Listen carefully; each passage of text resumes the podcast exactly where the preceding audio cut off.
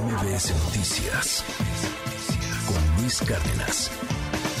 Hoy es miércoles de Nación Criminal con Oscar Valderas. El domingo pasado, 4 de diciembre, el penal de Cieneguillas en Zacatecas volvió a ser noticia nacional. Un motín en el interior de la prisión y vehículos incendiados en la periferia del centro penitenciario fueron usados como distractores para un intento de fuga de internos que, según los reportes gubernamentales, vieron frustrados sus planes a metros de la salida. La noticia se sumó a la antología de datos que confirman que el crimen manda en Zacatecas. Cuerpos colgados de árboles y puentes, masacres sin detenidos, bloqueos carreteros sin presencia de Guardia Nacional y ese mismo día, el asesinato del juez Roberto Elías, quien decidiría en su despacho el futuro de tres jefes del cártel Jalisco. Pero la noticia del motín, que provocó autos incendiados por el Estado y que causó terror en la población zacatecana, no era cualquier noticia, confirmó un hecho sabido, que en el penal de Cieneguillas mandan los cárteles.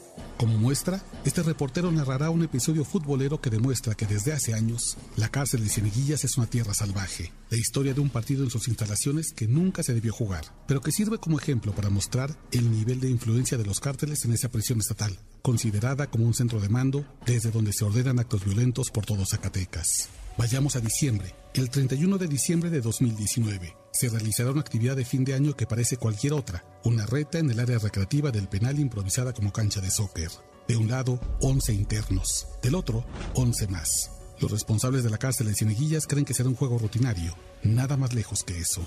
Resulta que bajo las narices de los celadores, o con la complicidad de ellos, un equipo está repleto de miembros de los Zetas, el otro, del cártel del Golfo. Enemigos a muerte, un verdadero clásico, pero del crimen organizado.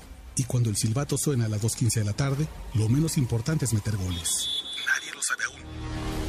Pero el marcador se va a medir no en anotaciones, sino en cuántos muertos habrá en cada equipo en ese juego de sembrino. MBS Noticias ha podido reconstruir lo que sucedió en aquel partido a partir de testimonios de internos en la grada. Las autoridades se rehusaron a brindar detalles, pero los testigos dicen que el encuentro se desarrollará con normalidad, trabado al centro, hasta que una falta no marcada en mediocampo será el pretexto para cambiar el tono del partido. De pronto, una barrida artera desatará una reyerta en el campo. Empujones, gritos y un árbitro cuyas tarjetas no enfriarán la temperatura del juego. Sería lo normal en un encuentro llanero, pero en una cárcel en Zacatecas, en pleno 2019, adquiere otro sentido. De pronto, las barras que animan a los equipos se vuelven brazos armados que quién sabe de dónde sacarán cuatro pistolas y varias armas blancas. Las familias que acompañan a los internos a unas horas de Año Nuevo correrán a esconderse con los niños, pero los jugadores no. Ellos irán directo al conflicto y uno a uno caerán en la cancha, manchados de sangre por balas o navajas. ¿A quién se le ocurrió que era buena idea que dos cárteles disputaran un partido de fútbol? La campal es incontrolable para los heladores. Hasta las 5 de la tarde se calmará el juego y para entonces hay dos formas de contar el resultado del partido. 0-0, Zetas contra Golfos o 16 muertos como marcador final. Será el partido de fútbol organizado por el Estado mexicano más sangriento en la historia moderna. La mayoría de los muertos son Zetas que juran venganza y no dar paz a la cárcel de Cieneguillas. Es la muestra de que esa cárcel no es normal y que si el gobierno no puede ahí ni siquiera garantizar un partido de fútbol, ¿cómo espera controlar la violencia que desde ahí se despeja hacia todos Zacatecas? En términos deportivos, el crimen organizado en Zacatecas es el equipo más poderoso y en el penal de Cieneguillas juega de local y sin rival que lo contenga.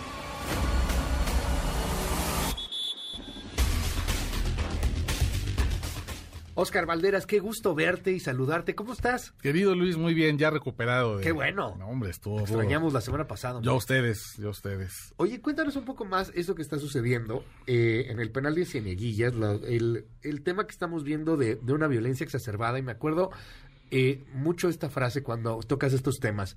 Quien no puede controlar las cárceles, difícilmente va a poder controlar lo que pasa fuera de ellas, Oscar. Exactamente. Yo creo que la historia que les conté hace un momento, este partido de fútbol entre los Zetas y el Cártel del Golfo, eh, creo que ejemplifica muy bien el nivel de mando que tiene el crimen organizado en el penal de Cieneguillas, que es de donde la mayor parte de las órdenes criminales se dan para aterrorizar el Estado. A ver, narcobloqueos, uh -huh. eh, cobros de derecho de piso, órdenes de asesinatos, voltear el Estado, incendiarlo, colgar gente de árboles, de puentes. La mayoría de esas órdenes no salen de eh, casitas que estén en la zona centro, de, de, en Jerez, en, en, este, en Fresnillo. Salen de los penales y salen claro. específicamente del penal de Cienillas, que de acuerdo con la propia Comisión Nacional de Derechos Humanos es uno de los peores penales donde hay más autogobierno. A ver, eh, ¿Y por qué no se hace nada? O sea, ¿por qué si sabemos que es ahí? ¿Por qué si hay reportes? ¿Por qué si, si es evidente nunca puedes meterle mano a los penales? Bueno, yo creo que tiene que ver con dos cosas. Primero, que en un gobierno donde la austeridad republicana se parece más a la pobreza franciscana, no hay recursos para intervenir una cárcel. Pero además no hay recursos por una segunda razón. No es sexy, digamos, en términos de, de, al electorado decirle vamos a tomar dinero del fondo de educación, de salud, de seguridad y lo vamos a llevar a las cárceles. La gente lamentablemente no entiende que esa es una inversión de paz. Pero, claro, cuando le dices, le voy a quitar fondos a la escuela rural, a la telesecundaria o al hospital regional para mandarlo a eh, los pasillos donde están los zetas, donde está el cartel del Golfo, la gente inmediatamente sus reacciones que se mueran de hambre, claro. no les y entiendo. El efecto Bukele. Claro, completamente. Oye, mátalos, quítalos, no son seres humanos, ¿no? Sí, sí, estas frases horribles que hemos escuchado, los derechos humanos son para los humanos derechos y no para las razas, Exacto. Pero la realidad es que detrás de ese enojo entendible, cuando ya llegaste a un nivel de violencia tremendo y la gente más que justicia quiere venganza, y digo, lo entiendo, es un sentimiento humano, si te robaron, si te incendiaron el negocio, si mataron a tu familiar, lo entiendo, no lo comparto, pero entiendo de dónde viene. Este que nos gane la víscera, lo único que hace es perpetuar justamente un modelo en el que las cárceles no se tocan, no se les voltea a ver, se les permite que digamos que se sigan pudriendo en la periferia de las ciudades, claro. pero ese dejar que se pudran ve que nos pudrimos con ellas. Por eso yo creo que la historia de este fútbol, de este partido de fútbol que deja 16 muertos es muy claro. Mientras no nos importe lo que pasa en el penal de Cineguillas, no podemos decir que nos importa lo que pasa en Jerez, lo que pasa en Fresnillo, lo que pasa en Zacatecas capital, porque uno va de la mano de otro. Tenemos que permitir que los presupuestos se vayan a las cárceles para arreglar este problema. Y porque están pensando que todo se arregla por decreto, caray. Claro. O sea, yo insisto, y, y no es ser amarillista y no es irnos a la nota roja, pero este es el México de todos los días, y lo decimos aquí, es el México rojo. Los políticos ayer estuvieron hasta las 4 de la mañana discutiendo una reforma electoral que tendrá sus alcances, ya veremos qué pasa. Ahorita le voy a presentar una crónica que hizo nuestra compañera Angélica Melín. La grilla y, y bueno, la, la, diputada trans este, prohibiendo ahí que Messi sea, sea persona non grata en nuestro país. O sea, perdón, pero pura babosada, ¿no? Y mientras tanto, esto que está pasando allá en Sonora, a ver si tenemos el audio, de una maestra cantando mientras hay balazos afuera, Oscar. Claro, que además es un video que lamentablemente está. Lo hemos visto. ¿no? Nadie, nadie discute eso. Lo hemos visto en Mexicali, lo hemos visto en, lo hemos visto en Culiacán, lo hemos visto en Nuevo Laredo. Cada vez más, yo decía que los periodistas nos hemos vuelto corresponsales de guerra en nuestro propio país, pero los maestros también se han vuelto una especie de adiestradores de la guerra en muchas zonas del país. A ver, nada más recordar esto, el, el video, si nos sigue a través de la tele, lo va a ver, si nos sigue a través de la radio, escuche a la maestra, está cantando, son niños de kinder, los niños de kinder están abajo de las mesas porque hay una balacera a unas cuadras del kinder. Escuche.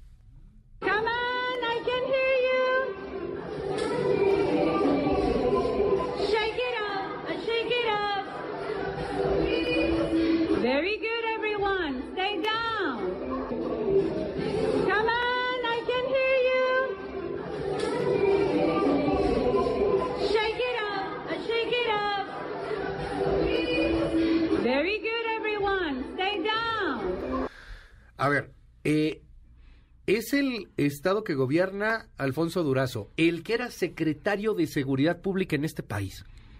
Y ojo, el que Vamos a ver. Y el que hoy es subsecretario, Ricardo Mejía, Ajá. también quiere ser gobernador. Es decir, utilizan Sí, sí, sí. los puestos del gabinete de seguridad. Él en Coahuila. Él en Coahuila. Ajá. Me- Ricardo Mejía en Coahuila. Los puestos más sensibles, donde está realmente lo que la gente más desesperadamente necesita, que es paz, que es que no haya balaceras afuera de las escuelas de sus hijos, afuera de los kinders, que no le vayan a quemar el negocio.